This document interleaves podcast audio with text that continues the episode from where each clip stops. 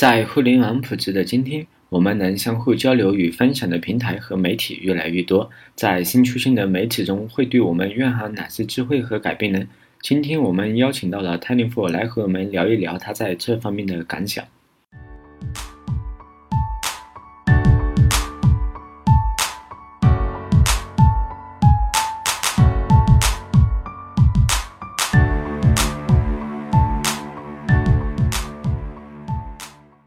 代码时间除了自己的网站 codetime.cn.com 之外，在苹果的 iTunes、荔枝 FM、喜马拉雅和网易云音乐也会同步更新我们的节目。在这些语音平台上搜索“代码时间”关键字，可以找到并关注我们的节目。除此之外，我们也有新浪微博账号和微信公众号，ID 都是“代码时间”。在那里，我们会预告接下来上线的节目内容，也会分享一些和 IT 从业者有关的信息。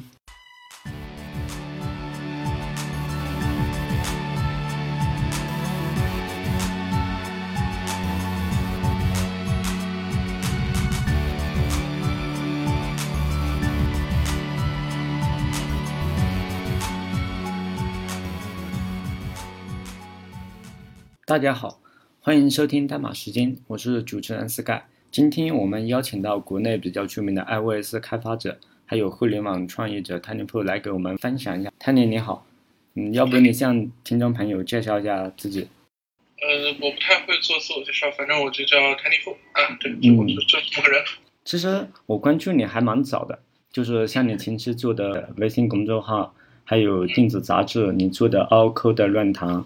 还有后面你还做了创业长谈，尤其是你微信公众号，你最近根据公众号也出了书，你当时是怎么开始想写公众号？因为我见你写公众号其实写的还蛮早的。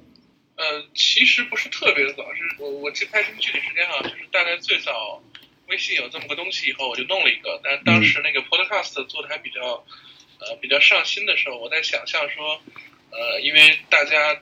就就像你这个节目一样哈，大家是可以听的，嗯，但是没法把自己的声音弄上去，啊，最多是可以留一些回复，对吧？只能这样。然后我就想说，微信这个平台它有这么一个机会，就是说你可以在呃公众号里头去留一些语音。其实最早这个公众号呃的目的是这个，所以它的我的公众号的名字和我的 Podcast 其实是一个。就如果以现在的定位，对吧？现在公众号的定位，大家可能说是鸡汤啊，或者什么，嗯，它叫 Tiny for Voice 就很奇怪，但是我也懒得改了，它它就是这么来的。当然后来呢，因为后来我不太怎么做这个 Podcast 了以后呢，呃，大概有一年多的时间，公众号没有怎么更新啊。后来可是，呃，就是公众号这件事情本身越来越火，后来我觉得还是，呃，很多人在中间做了很多有意思的事情，所以我也觉得说，那我也可以去玩一玩。所以我又把它捡起来了，但是名字没有变，就一直还是那个名字，啊就是这样一个。你公众号跟那个微信都是叫 Tiny f o o s 你这个 Tiny f o o s 好像是还有特别的含义，对吧？好像你在当中有提过，就是你你为什么会取这个名字？Tiny 是比较小富，就是有点像弱小的人发出的声音。对对对对，呃，对你你是这么解释是可以的，就是呃，因为它最早有一个中文名字叫危言耸听。嗯，呃，当然，微和咱们平常说那个危言耸听那个那个成语是不一样的。微是微小的微，耸呢也不是那个耸，而是怂。就是我在想说，呃，其实我们发出的声音很小嘛，听的人也没有很牛逼嘛，大家都是对，嗯，都是很微小的这这么一个东西。但是后来我觉得这个比较暗合微信的那个那套思路。微信也有一个口号 slogan 是说让任何一个微小的平台都可以发出声音嘛，这也是我当时觉得。公众号值得玩一玩的原因之一吧，对。嗯，那你看，像像现在，因为有很多像知乎、像简书、像你做微信公众号，其实我们可以写东西，或者说来分享自己感想的地方也越来越多了。那我我觉得你微信号其实做的还蛮成功的。你觉得你写公众号以后，就是说给你带来了原来跟你预想不到的收获有哪一些？呃。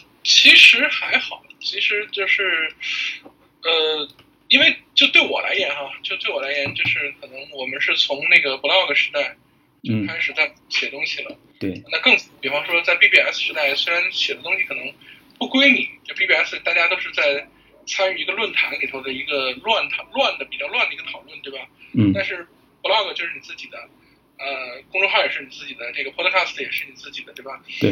呃，但是我其实并没有觉得说，对我个人来说，微信公众号和我的 blog 和我的 Podcast 有任何区别。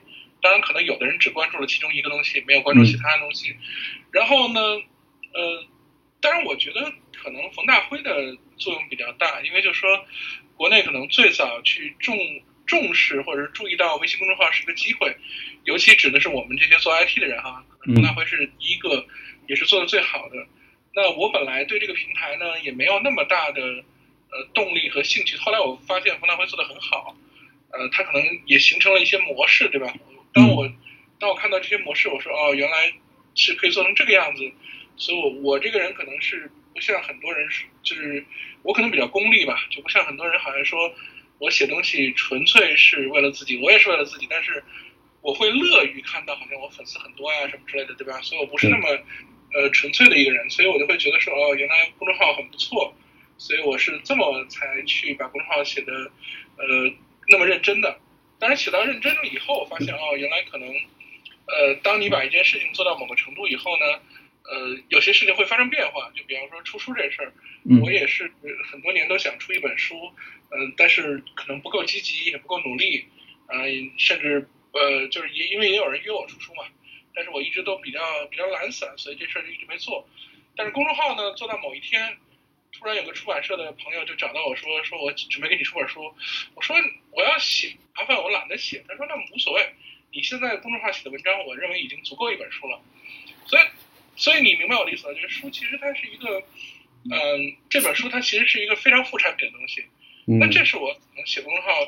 呃，最大的一个意外的收获，其他的，比方说你文章写好了，会有人打赏，或者你写好了可能会有粉丝什么的，这都还算在意料之中吧，毕竟见过，对吧？但是写着写着，哎，出了本书这事儿，我还是，呃，至少不是我计划的，这这不是我计划的。就相当于当时肯定是没计划出书的，但由于后面你公众号死的好了，呃，没有这么一个时间规划，或者没有说准备写多少篇文章就凑一本书，没有这样的一个东西，对。那你那你觉得像新出现的这种，像写公众号啊，像去知乎上换啊，你觉得我们对于我们程序员来说，应该尝试着都去做一些这些事会比较好嘛？就对于个人的成长来说，因为把你的想法、把你的东西给分享出去，因为我建议你做分享还蛮多的。对他，他是这样的，就是我觉得，嗯，今天可能不太一样哈，就是在我们刚刚入这行的时候呢。呃，做程序员其实还蛮孤独的，因为就是互联网公司没这么多，然后呢，互联网也没这么热闹，就是你会觉得好像说，呃，你会做某种东西，呃，如果是大众化的可能还好，就是偏门一点点的，你可能连找个找个会做的人都没有，对吧？在当年是这个样子的，嗯，那现在会好很多，很好很多，但是，呃，我的个人经验是这样的，就是我不，我并不觉得我有多厉害，对吧？我也不觉得我有多逼。我我记得我的书哈，我的书里提过一段，当然其实这话不是我说的，是我一朋友说的。他在微博上说，他说，嗯，他就很喜欢在论坛上聊聊这些技术啊，或聊什么，对吧？有一天就被人给骂了，就是说你这个你这个水平明显，嗯，不牛逼嘛，对吧？你在这吹什么牛逼呢？然后他就很羞愧。那我们这种就是可能听起来好像比较爱窜头的，对吧？就像你说我可能做的这种个人啊节目的人，但是好像说起来也不是行业领袖，也不是。呃，什么最牛逼的人，对吧？就就经常会受到这种质疑，说你你到底牛逼在哪儿？为什么是你来做这个分享，而不是某个大家觉得很牛逼的人做这个分享，对吧？嗯。然后那个人他当时就很沮丧，但是后来他听到另一个人说的一句话，他就觉得就想通了，就是我们其实是来 share 的，就像你刚刚说的是分享来的，我们不是来 show off 的，对吧？对。那那个人说你牛逼还是我牛逼？我比你牛逼，所以你没资格说话。的那个人呢，他以为说我们到论坛上说一件什么事情，一定是要显得我比别人牛逼，你懂我意思吧？嗯。大家在比赛，就是说，呃，我说了我会 A B C，然后有人说我会呃 D F，那我比他牛逼。但其实真正喜欢 share 的人呢，不是这么一个心态，就是说，如果有人问说，哎，这事儿该怎么办？那也许我不是天下第一的专家，但是我会觉得说，但凡我会，我会乐于的告诉你，对吧？这是一种。乐于 share 的精神，但有的人呢，他很厉害，他可能看遍所有帖子，觉得他他都比你牛逼，但是呢，他没有一个帮助人的心态，对吧？所以他就他他一直都很牛逼，但是他从来不不出来 share 点什么东西。所以，所以翻过来想说，到底是一个牛逼的人哈？我们仅从仅从在互联网内容上帮助大家来说哈，到底是一个牛逼的人厉害，对这个社会有贡献的，还是一个乐于 share 的人呢？我现在觉得可能是一个乐于 share 的人，对吧？他的水平可能不见得比那个牛逼的人更厉害，这个是第一条，我认为这是第一个大的问题，就是说我们。不管我们做一个什么样的内容，包括你做的这个代码时间，包括我以前做的 Podcast，我的公众号，也会有人说你的公众号里讲的东西太寻常了，谁都懂。这样 OK，也许你比我厉害很多倍，但是总有人不知道，对吧？总有人回复说啊，他你今天讲的这些东西让我有感触，让我想明白一个道理。那我觉得我帮助了一个人，我心里就很高兴。但我是不是天下第一呢？我不 care 这件事情。我认为这是第一点。第二点是什么呢？第二点就是，其实很多人，呃，由于他没有开放的心态，他不知道这个世界什么样子的。就是，比方说我在那默默的写自己代码，对吧？我是不知道别的程序员什么水平，我也不知道这行业什么水平，我只能闭门造车，对吧？但是如果我是一个比较 share、比较爱 share 的人，或者比较爱沟通的人呢，我会对这个行业有更深刻的了解。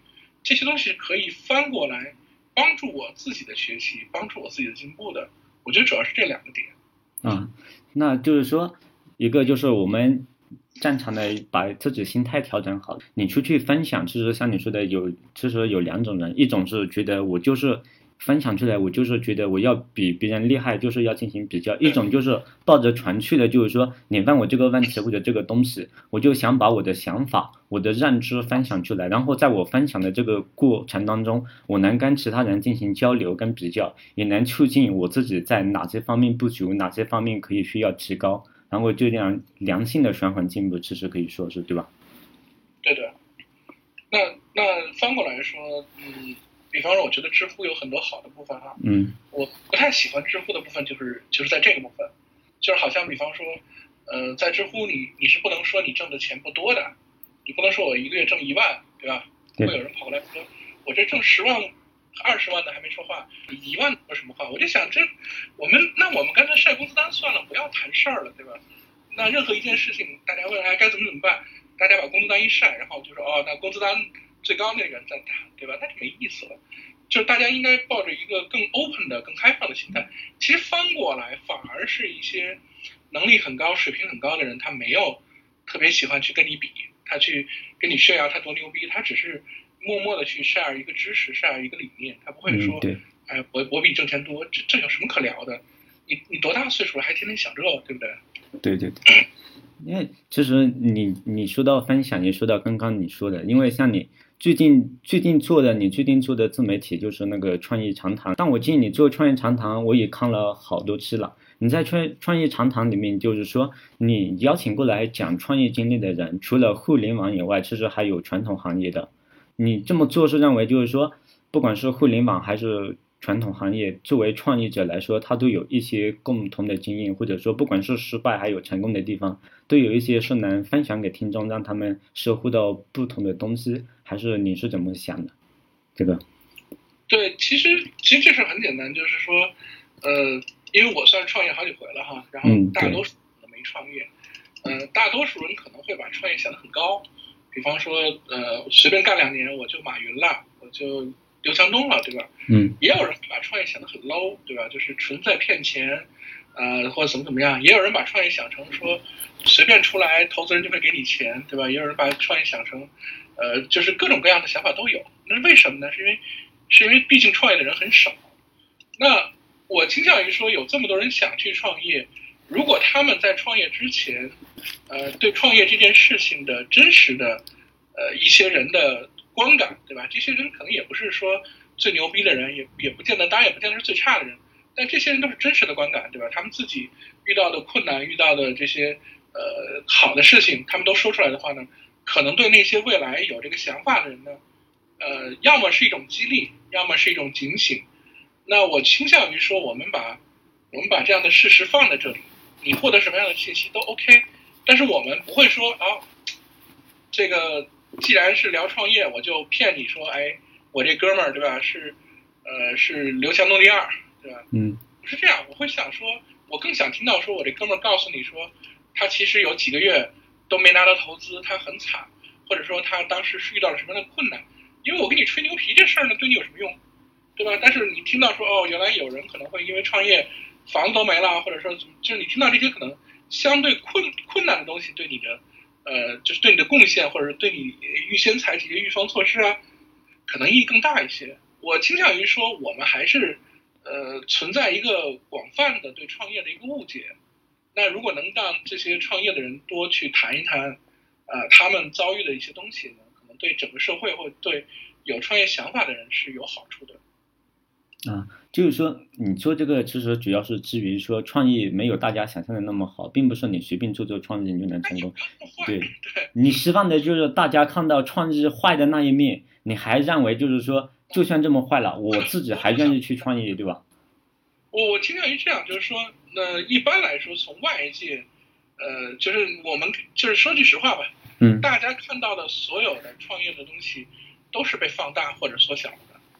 就是你看到所有的媒体去给你讲一个创业故事，对吧？他会把刘强东说的多么英明神武，对不对？对。那那实际上你可能在这行业中间，呃，待过，你就会知道刘强东，呃，我认为他很厉害，但是他有他很平淡的时候，他有他刚起步的时候，对吧？他也是可能从一个普通的创业者，呃，变成一个很牛逼的创业者，你能理解我意思对吧？嗯。呃，大概几年前，我记得有一回我参加过一个，呃，电商的一个饭局，那个时候刘强东已经不错了，京东已经做起来了，但是在那一桌里头，我们会认为更牛逼的做电商的人是其他的人，你能理解我意思吧？就是刘强东不是某一天突然说我要我要做这个电商了，我一下就牛逼了，不是的。他可能经历了很长的一个过程，但是有一天刘强东发财了，那所有媒体都会跟你讲刘强东多么多么聪明，多么多么牛逼。他以前呃比较困难、比较比较什么挫折的部分，没人会给你讲的，或者是给你通过煽情的方式去讲。所以我倾向于说，我们呃实事求是的去聊一聊创业到底什么样的一个事情，可能对大家是有意义的。嗯，对，因为我见你在采访里面，你说话也是比较犀利的，你直接问就是说。你创业失败了那么那么多次，你觉得你还适不适合创业？你还会不会创业？对对对，就我觉得这也是一个嗯，实际上大家会面对的问题。嗯，就是大家平时不会在媒体上聊这个事儿。嗯，对。但实际上，创业的人也都是也都是实际人存在的人，而且这个行业会怎么变化呢？是跟这些实实在在存在呃生活情况什么都是关系很紧密的。比方说，房价一直往上扬。大家还敢不敢创业呢？我觉得是不太敢，对吧？因为随便买个房、卖个房的这个、这个、这个、这个收入的差别比例，比创一个成功的业很多大。在这个时候，你敢去做这件事情吗？对吧？或者说，你举个例子，三年前、五年前你去创业了，挣了几百万，对吧？但是你的邻居通过买房挣了几千万，你心态会怎么样？你现在当然会发生变化。你不是神呐，你不是任何，就是所有人都是普通人，所有普通人的问题。比方说年纪大了要不要考虑看病的事情啊？有没有担心孩子教育啊？或者比方你创业多年，你没你你没有在一个地儿长期居住，你有没有户口？你的孩子未来能不能在这儿上学啊？有无数无数的实际问题去影响这些东西。但是你在媒体上看这些东西，他一定会给你呃写的很简单，对吧？他会他会很仔细的去说这件事情。我们是倾向于可能，当然从我的节目的呃具体表现上，可能讲一些出问题的东西会多一些，问那些比较。悲观的问题会多一些。第一呢，实际上，呃，创业者互相之间是会聊这些东西的。时候，投资人也会问你这些有压力的问题，对吧？然后呢，另外呢，就是我觉得，在这个时代你要去创业，你其实是应该有这样的心理压力的。你不能想象说我，我因为失败率太高了，你不能想象说我随便做东西就成功了。你可以这么去忽悠别人，忽悠投资人，忽悠你的员工。但是你要这么忽悠自己，那就那就那就麻烦大了。嗯，你说这个，你说创业，我还想起来，就是说，因为你创业之前，你有好多次其实都提到过你们公司的那个主程序诚心老师嘛。就是说，嗯，嗯我觉得就是说，还有你在书里面，其实你也写到了你前期成长的故事。你是觉得就是说，嗯，程序员都有可能自主学习，或者说加上自己的努力。都有可能像他们那样，还是说真的要达到一定的高度，是需要一定的天赋在里面的。嗯，怎么说这话呢？就是说，呃，其实你要真的论的话，我前期和岁月都不算多高的高度。就是我们现在这个行业哈，嗯包包括我在内，对吧？我们现在这个行业高度已经很高了。嗯像五年前、十年前跟现在不一样，我们现在其实有一些在全球都拿得出手的人了，对吧？嗯，对，比方说像那个鸟哥这种，就是嗯 PRP 这么牛逼的一个语言，就是当然就有人说这好，有人坏，这不重要。我的意思就是说，PRP 这么一个全球这么重要、这么大使用量的一个语言的最新版本，实际上是鸟哥单刚去做的事情，对吧？这样的人才我们中国已经有了，对不对？对，那所以其实我就是你说在在五年前、十年前你说这话，你说呃中国人很牛逼，我们有谁谁谁谁，你可能举不出太多例子。当然我指的不是只有鸟哥一个人啊，有很多类似的人，对吧？那到了今天，其实你会发现中国人完全可以达到一些我们以前想象不到的高度。那从这个角度去看啊，我前期啊，或者是我的那个 CTO，包括我自己，我们都还很一般。那但是问题出在哪里呢？问题出在，呃，就是你觉得鸟哥就一定是个神吗？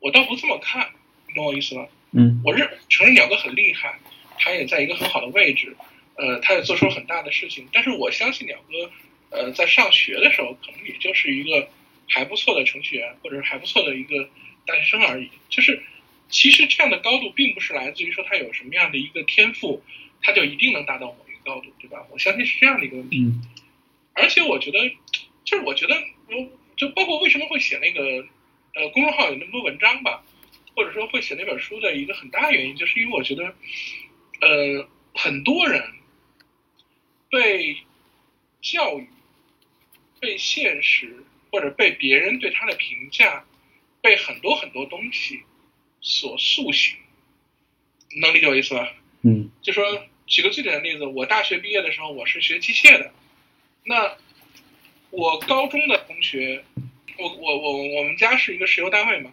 所以我高中二十周年的聚会的时候，我发现我同学里除了我以外，基本上全都在做石油。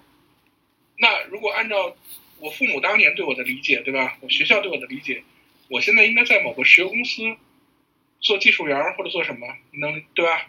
你可以嗯想象这件事情，或者我的大学也是一样，我的大学同学基本上也都还在那个行业里头。那有多少人做机械的现在跑来写程序呢？固然有很多，但是我我就说，其实其实并不是说你的专业是什么样子，你就要做什么，并不是说别人觉得你能做什么，你就能做什么，核心还是在你自己，核心还是在你自己，在你自己有没有说一个想去做一些更牛逼的事情，想去付出一些努力来换得一种回报的这么一个一个心态。我跟我前妻其实，呃，既然会离婚嘛，肯定是后来感情不和，或者说两个人性格有问题，对吧？嗯但是我还是在某些点上很崇敬他的原因就在于此，就是百分之九十九的跟他同样学历的女孩女孩儿是绝不可能想象他现在做的事情的，对吧？这是不可能的。你你跑到街上去跟一个女孩说，你初中没毕业，然后呢，你现在二十来岁，你现在去学个什么东西，然后你过多少年以后，你可以进一个大公司写程序，大多数女孩不会信这种话的。但是她不一样，她就是有一种，这个我倒认为是她的天赋，不是说她有什么能力，因为她那会儿你想，她初中没毕业，她英语能好到什么程度？她根本就不懂英语，对吧？她语文能好到什么程度？她她这些东西都不会好到哪儿去。但是他有一种，就是对更好的生活，或者说呃对对这种自我实现的一种强大的呃怎么说呢向往吧。他乐意为这个理想听起来很不靠谱的理想去付出努力和时间，去做一些不可想象的事情。这个是我觉得大多数人缺乏的东西。我的主城也是这样的一个人，我也觉得他是这样的一个人，就是他来自一个很烂很烂的大学，嗯、就是大专吧，而且是这个，据我的了解，他的学校教给他的东西也都很扯淡。然后他也是一个大家看好的一个毕业生，他找的第一份工作是去了某个电脑城去卖电脑，但他都不会卖，卖了七天就被老板开除了。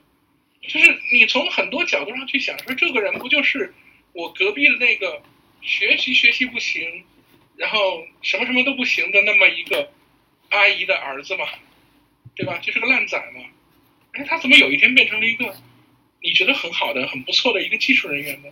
那是因为他有这么一份追求，他有一天想改变自己的状态，他去努力了，他去做事情了，他不是突然一下某一天被某个雷击，然后小宇宙爆发，他就变成这样，不是这样的，他经过了很多痛苦的，经过折磨的，他不是说我有天赋，但是某一天突然莫名其妙任督二脉就打通了，不是这样的，我不相信世界上有这样的成功，一定是你你你有了一个目标，然后你去努力了，你付出了痛苦才有可能。就是说，在我们的成长当中，只要你坚定了你想达到什么样的目标，或者你想做什么样的事，然后踏踏实实的努力去做了，其实不用跟别人比较，自己也能得到一些收获，也会慢慢的成长起来的。对，当然不会说每个人都，呃，很顺利，或者说每个人都能达到一个非常高的高度，但是我相信，呃，努力的总会比没努力的要好一点点，对吧？然后不管什么痛什么问题都解决了那些人，他一定会就是这这个东西一定是成正比的。我我给你举个最简单的例子，就是我我有一天真的在醒悟这件事情。有人说中国人就是学不会英语，对吧？嗯。那你你你你都是大学学了多少年，对吧？我是从小学三年级开始学，算到大学都学了多少年了？哎，你到大学毕业的时候，你英语好吗？不好。那好，你觉得说是不是我脑子有问题啊？可是。当你把书打开，想想你当年怎么背单词的，你就会发现，你每天都打开前三页背完了就，就没背完你就关上了。就是你真的回想一下，其实你不背过单词，那你考不好不是活该吗？但大多数人不会去认真的想说，哦，原来我今天混成这个傻德性，是因为我没努过力。他总会想说，我上了这么多年学，我就努过力了。你真的努过力吗？不去这么想问题。对吧？对，不好意思。嗯，像你说的，其实像你学英语这个，我还想起来你在公众号里面写过一篇，就是专门介绍你怎么学英语的。这个文章都都放了这么久，都很火哈，很多人还是没明白。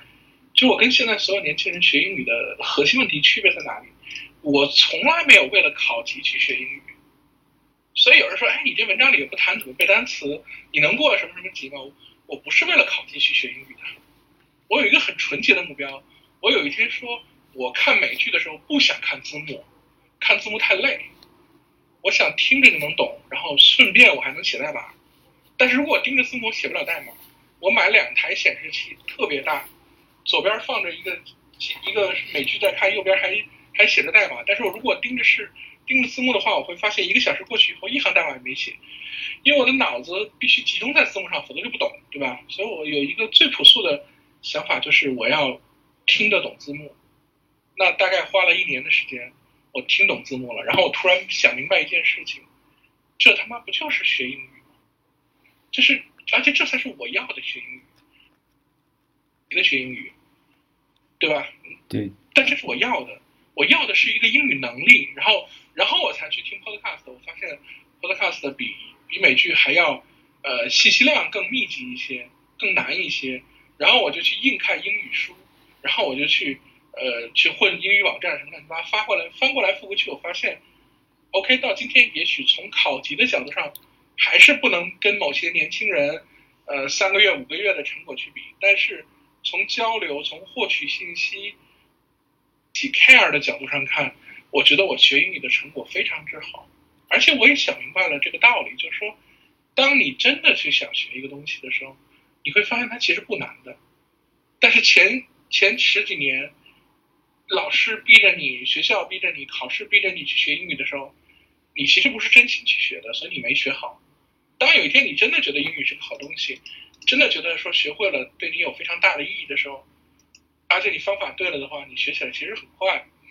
我被这件事的启发，我也会发现很多很多，呃，当年我觉得很难的东西，现在我也觉得很容易。我从这个角度上看，我觉得这个是让我自己的呃人生观或者说世界观打开了一个大门。学会一点英语倒不是核心问题，这样的。你说学英语这个，我也看了你写的那篇文章，还有你在写的就是你觉得应该怎么来学，就是说你想学一门语言，你让我。就是让我想起来，就是说你学英语是本着你要怎么用，或者说你有一个实质的用途你去学，像你，其实你也谈过，就是说，你不管是学一门语言还是学什么，你要本着要做一个东西出来，你这样去学，也是也才是最快的。对，这这这个换换过来说，就是说，我认为说，我前期包括我的 CTO，包括我自己，包括一些我觉得其他的，虽然我可能没有那么多接触的一些牛逼的人士哈，嗯，我觉得他们为什么能在这社会脱颖而出的原因，就是因为他们有一天脱离了教育带来的能力，他们超越了教育，对吧？他你在任何行业中间，你一定要成为一个卓越人才。一定要比大学教育牛逼吧，否则你怎么可能叫卓越人才呢？因为大学教育是批量产生人才的，这是第一个问题。你首先要超越教育带给你的东西，但是翻过来说，你更重要的是超过了教育给你带来的束缚。为什么大多数中国人英语学不好呢？因为他以为考试考过关了是核心问题，而我以为老外流利的交流是核心问题。那所有的其他的不也一样？就说。就像你刚才举那个例子，就是我说学一门语言做个 app，对吧？一定要写个 app 出来。从考试的角度上，你可以不写个 app 出来，你只要会回答几个问题，怎么去使用 UI view，怎么去使用什么什么这个 class 那个 class 那个 framework，哎，你可以面试过关了，你也可以考试过关了，对吧？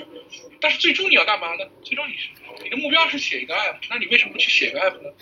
这是这是教育给我们带来的束缚。为什么用这些方式来考试你呢？是因为他只能用这些方式考试你，在期末考试的时候，可能没有足够的时间让你去写一个完整的 app 出来，或者是让你去做一件什么事情，所以老师精巧的设计了考试，问这个点，问那个点，那些点你都会，我就认为你可能会做一件什么事情，对吧？比方说我们做，假设你是学建筑的，我不可能做考试的时候让你每个人去盖个房子，所以我问你怎么盖房子，你如果说得通，我就相信你可以盖个房子。但是，当你毕业了，当你在这社会混的时候，你会发现，你精通考试技巧，有时候不见得就是你真的会做这件事情。这是考试给我们，或者说我们的教育系统给我们带来的束缚。我们要去突破这个束缚。当有一天没有人给你考试的时候，没有老师告诉你怎么学才能变成牛逼的人的时候，你自己去定学习目标，自己定考核目标的时候，你才真正长大了，你才真正成熟了。你才真正的在面对这个社会，对吧？举个例子，你现在也在做一个音频节目，但是不会有人告诉你说该怎么采访，该怎么列提纲，该怎么说，这都是你自己在这个做这个节目的过程中去总结的。有一期做的不好，对吧？你会想说为什么做不好？有期做的特别好，反响特别好，你会想说为什么好？当这些东西你自己能想通了，你就成熟了，你就变成了一个我认为呃完全意义上的一个。一个成成年人，而不是一个，呃，在老师的、在学校教育的、在这个社会的温室里才能生存的一个人，在温室里才能生存的人是不可能变成这个行业中间的精英和佼佼者的，一定是这个样子的。我觉得你不管是你学英语，还是你写公众号，还是写什么的，就是说还有好多人在中间做着做着，就是说觉得遇到困难了。他们因为像我本身也会存在这样的问题，就是有时候突然很想做一件事，但坚持做一段时间，觉得成果不怎么显效，或者说遇到的困难太多，就自己克服不了。然后这个东西又不是很，就是没有压力，又不是很必须的，慢慢的自己又会放弃了。对，我觉得这个事儿呢很常见。你说我我没有遇到过说学着学着学不下去的吗？太多了。那。问题出在哪里呢？问题出在你有没有一种意识，翻过来去想。我有时候经常去翻过来想，会想说，呃，我是零一年毕业的哈，到今天已经工作十五年。我是九二年开始学写代码的，到今天已经二十四年了。我经常会想说，我这二十四年，这十五年我到底学会了什么？我到底做成了什么？我每次一想这个问题，我就满头大汗。明白我的意思了吧？嗯，就说可能比方说，现在一个年轻人九九九零后毕业的，才上班五年，才上班四年的，或者说八零后毕业的才上班七八年的也有，对吧？你会想说，有些人怎么那么厉害呢？达成了这么多成就，哎，你怎么干了十几年？或者你怎么业余喜欢这都是二十多年了？你要论起来，今天很多成功的创业者哈，都比我小。那五年前、十年前不是这样，五年前、十年前。什么马化腾啊、马云都比我大很多，我会觉得，我不牛逼很合理啊，他们比我大，对吧？到了今天，有一些八零后的创业者，一些九零后的创业者，发大财的，或者说或者说像鸟哥这样的技术上很牛逼的人很多了，很多了。你会想说，我到底在干嘛呢？然后你翻过来再一想，说哦，原来某一天你你想做某一个事情，你做了半途而废；某天你想做某个事情，你半途而废。当然，这这十几年、这二十几年中间，一定有一些事情做对了。你翻过来你会发现，说哦，原来我到今天为止能吹的所有牛皮，能拿出来炫耀的所有东西，或者能让自己觉得自己还活着、自己存在有价值的所有东西，都来自于那些最终完成了的东西。都来自于那些，不管是忍了多大的痛苦，最终完成东西，但是那些半途而废的，只是有个想法的东西，它对我的成长完全没意义。所以我在这样的一种反思中间，我就会想明白说：哦，原来不管现在有任何一个想法，它关键不是那个想法，而是说你有没有从这个想法出发，付出一份一份努力，直到把它完成。我给你举个最简单的例子，那个。呃，很有名的那个人工智能那个大专家哈，像那个吴文达，现在现在不在百度做呃机器学习的最高那个负责人，他其实在一二年就做了一个课，他在那个叫口萨尔那个网站上，他是创始人之一，做了一个很著名的机器学习课，当时就报名云集，我在一二年我就报名了，然后呢，当然当时我确实也忙，我在创业嘛，到了去年就是一五年。年终我才把这个课真正给完成了。我完成了以后，我发现其实我是可以完成这个课的。但是我在一二年干嘛呢？我在一二年就犯了所有的这些问题。上了一节课以后，发现自己没认真听，所以就没听懂。没听懂又又去不认真的听了一节课，听了三节课以后，觉得自己智商不够，学不会，放弃了。到一三年这课再启动的时候，又去听了两节，又觉得自己智商不够，放弃了。实际上一五年怎么把这课学会了呢？其实很简单，就是不会吗？OK，没学会吗？再看一遍，这节没听懂，再听一遍，听这节睡着了，再做一遍，这道题的答案当时没做对，再做一遍，没有任何神奇的东西，就是就是你你要去忍受这样的痛苦。既然你不会，你就要忍受。当你把这些痛苦突破了，你把它弄完了，你发现哦，这本书没什么的，只是之前傻逼嘛，傻逼没有弄完嘛，所以。所以就白学了，到今天学会了，哦，就也就这么回事而已。我不是我的，就是你，你才会明白说，这不是我的能力或者我的天赋不够学不了这东西，只是我当年不够努力而已。你要如果用这种心态去面对这个世界，你会发现，你可以解决很多很多问题。这些什么天赋的问题都不是事儿了，自然而然就不是事儿了。就是说。你有一个想法以后，你一个肯定是不要光有想法，踏踏实实的去做，然后做的遇到困难的话，就一点一点的去克服它。然后还有一个就是你做事或者你学东西的方法对了，基本你想做什么都可以尝试着去做，对吧？对，其实当然不可能说你什么都能做，对吧？不可能说对，今天立个愿，然后明天我们就上太空了。或者说，我现在去选美国总统，那但那确实法律不允许，对吧？但是呢，有大量大量的事情，其实你能做。你被这个世界、被你自己、被教育塑形，或者说被被洗脑，或者说是被暗示，你认为你做不到。当你把这事想通了，你就突破了心脏，发现你现在这个水平，真的不是你的天赋的极限。你现在就在一个非常非常低的一个 level 上，只要你肯努力，你翻个几倍还是很轻松的，很轻松的。虽然你不可能想象每个人都变成鸟叔，呃，就变成鸟哥这样的人，这是不可能的。但是呢，大多数的刚毕业的年轻人变成一个三倍泰迪富这样的人，太 easy 了。我有什么的？我就是一个他妈的混到三十多岁还没发财的人，混到快四十了也没发财，也没有。也没有成为什么什么，呃，就是也没有成为这行业中间最牛逼的人，我有什么的，对吧？或者说你随便看一个人，你会觉得，哎，当年觉得这人很牛逼，你真的努力的话，他就不牛逼了。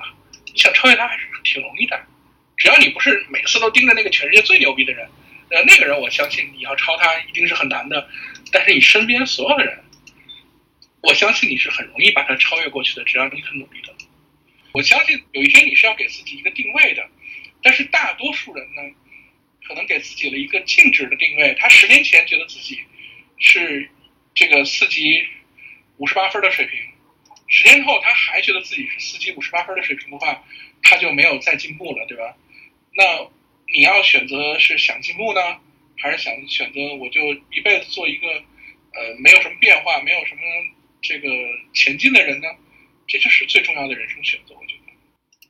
就是你你说到成长学习这个，我还想起来一个，就是说您本人也是比较喜欢看书，因为我还见你发了，就是说你将来希望留二十万还是多少给你女儿专门买书。对对对对对。那嗯，说到书这个，你觉得有没有什么像，就是说我们的从业者像程序员这样推进出了专业以外，有没有什么比较好的书？你认为是看了以后会能打开我们的视野，或者说能收获比较多的？从你自身来说，我自身来说，我认为这种书太多了，就所以我听不得有人说这个烂书多，所以我不看书这种言论。我我的想法是说。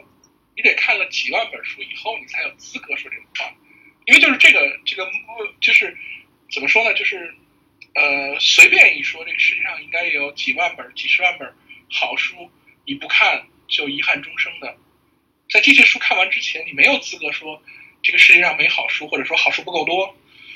那在我看来说，对国内的这些开发者，或者说对对年轻人来说，最重要的问题是把视野往外看。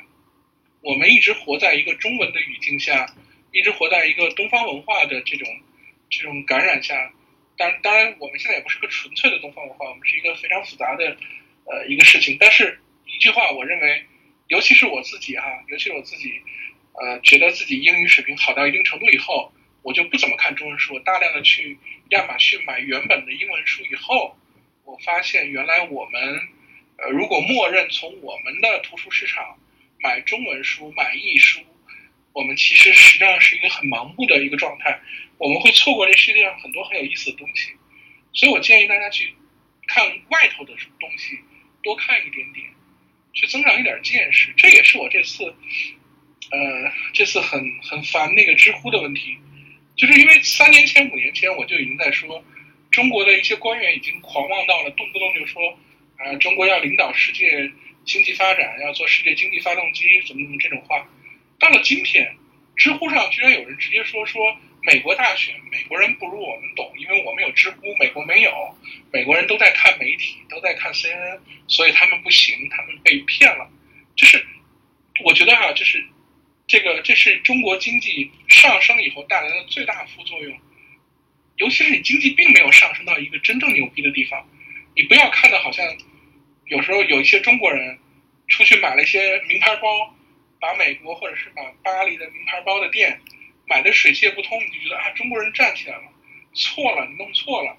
就中国的贪官太多了，中国的那些有钱人太多了，但是这不代表中国整体的收入水平上去了。我们这个国家有十分之一的官儿，或者有千分之一的官贪污，就可以把美国的豪华店都买空。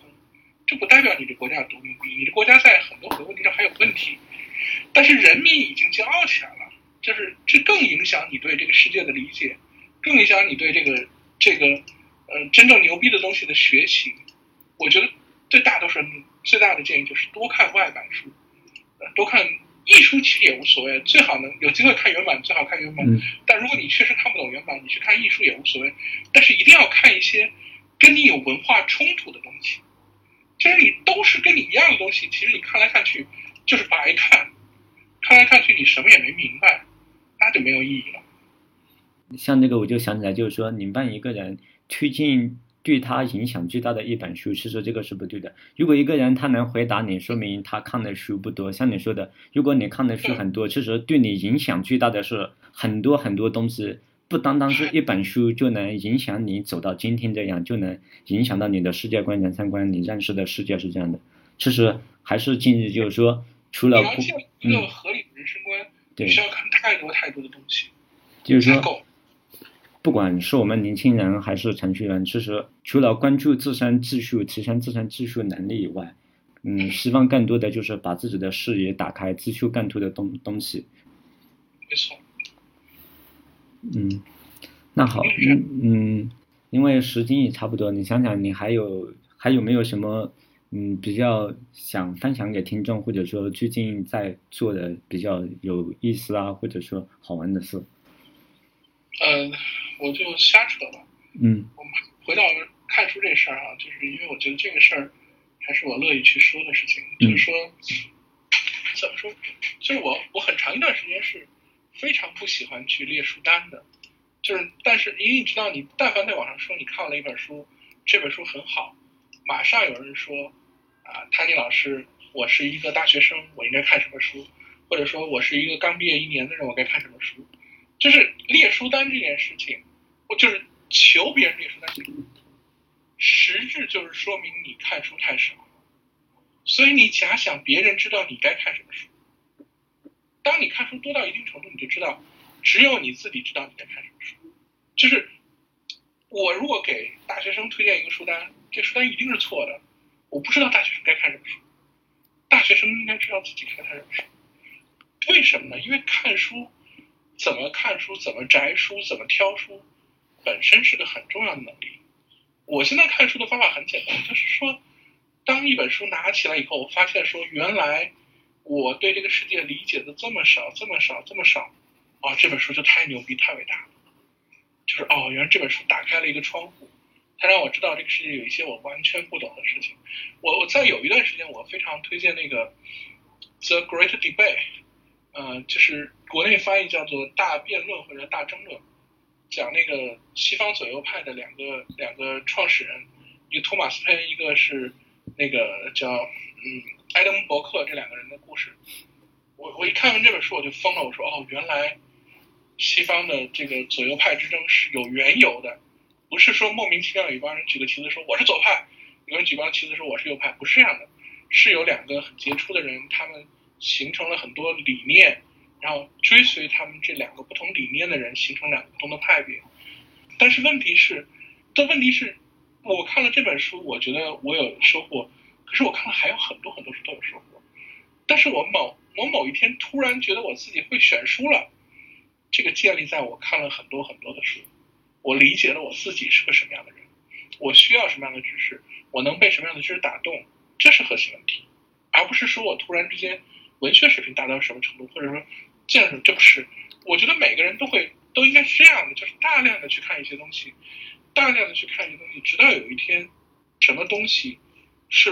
对我最有意义的，或者说对我最有冲击的，他有这么一个概念了，他才正进入到一个正确的循环里头。他当然就不是说他够了，而是说他才开始在看书这件事上入门了而已。到这个时候，他自然而然就不会找人去要书单了。我的我的策略很简单，我从来不跟人要书单，但是我在网上，在任何地方，只要看到有人提书单，我马上过去扫一遍。扫一遍，觉得哪本书我有可能会喜欢，然后我就去去美国亚马逊去买一本，买一本英文版的料子那儿，有空就去看，有空就去看，看完就是我从来也不想说，哎，这个钱够不够买书啊？奋斗的目标就是从来不去问这种愚蠢的问题。你要是连买书的都钱都拿不出来，你还混个毛啊？所以，所以我想说，给我女儿留二十万让她去买书的原因就在这儿。然后当时我把那话说完了，有人就说，有一个还挺有名的一个网红就说，那你应该让你女儿去上什么什么耶鲁啊，或者上什么名校啊。我心想说，你真是把我想低了。我并不认为一个上了名校的人，他就 OK 了。一个名校美国名校毕业的人他就 OK 了。我认为一个人找到了自己的内心追求，他找到自己的内心平静，他才 OK。所以。你可以是一个学历很高的人，可以是个名校毕业的博士、硕士，呃，有一天做到教授，但最重要还是你找到你一个你喜欢什么，你适合什么，什么东西能帮助你，你变成了一个自循环，这才是最重要的事情，其他都不重要。我觉得这是我们去追寻的一个东西，这个东西找到了，你才会获得一种更大的快乐。OK。嗯，行，那我们就到这里结束了。OK，嗯，好的。很谢谢 Tony。这一期的代码时间在这里就结束了，希望我们的分享能给听众朋友带来一些感想，同时也别忘了查看这一次 show notes 里面的各种信息。很感谢 Tony 今天来代码时间做客，也感谢大家的收听，我们下一期再见。